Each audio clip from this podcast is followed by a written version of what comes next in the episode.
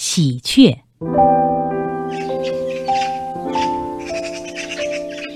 鹊又叫喜鹊，自古以来，地不分南北，人不分种族，大家都把喜鹊看成是预兆吉祥的鸟儿。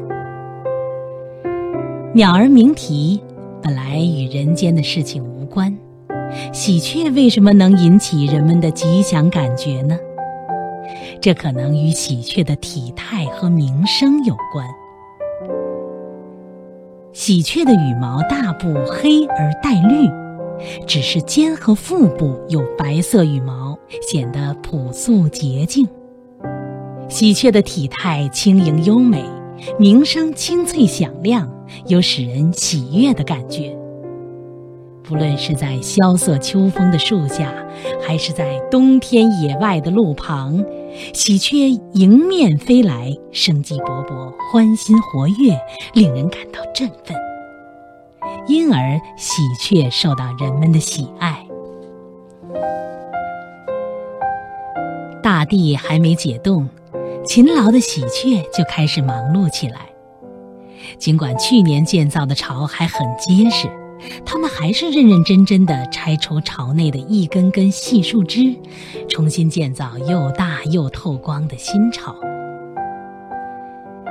喜鹊巢细密多孔，架在高高的树杈上，既牢固又精致，经历风霜雨雪也不大会损坏。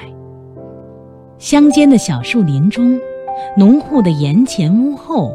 喜鹊是比较常见的鸟类，就是在城市，有时也能听到喜鹊欢快的笑语。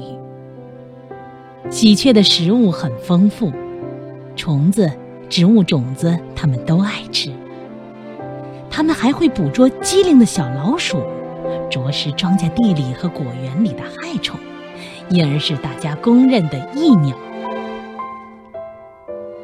早春二月，阳光和煦，春风轻拂，正是喜鹊清新歌唱的时节。喜鹊能发出各种不同的叫声，这些叫声是喜鹊的语言。喜鹊用这种语言互相交谈，传递生活中的各种信息。朴素洁净、无忧无虑的喜鹊，是人类的好朋友。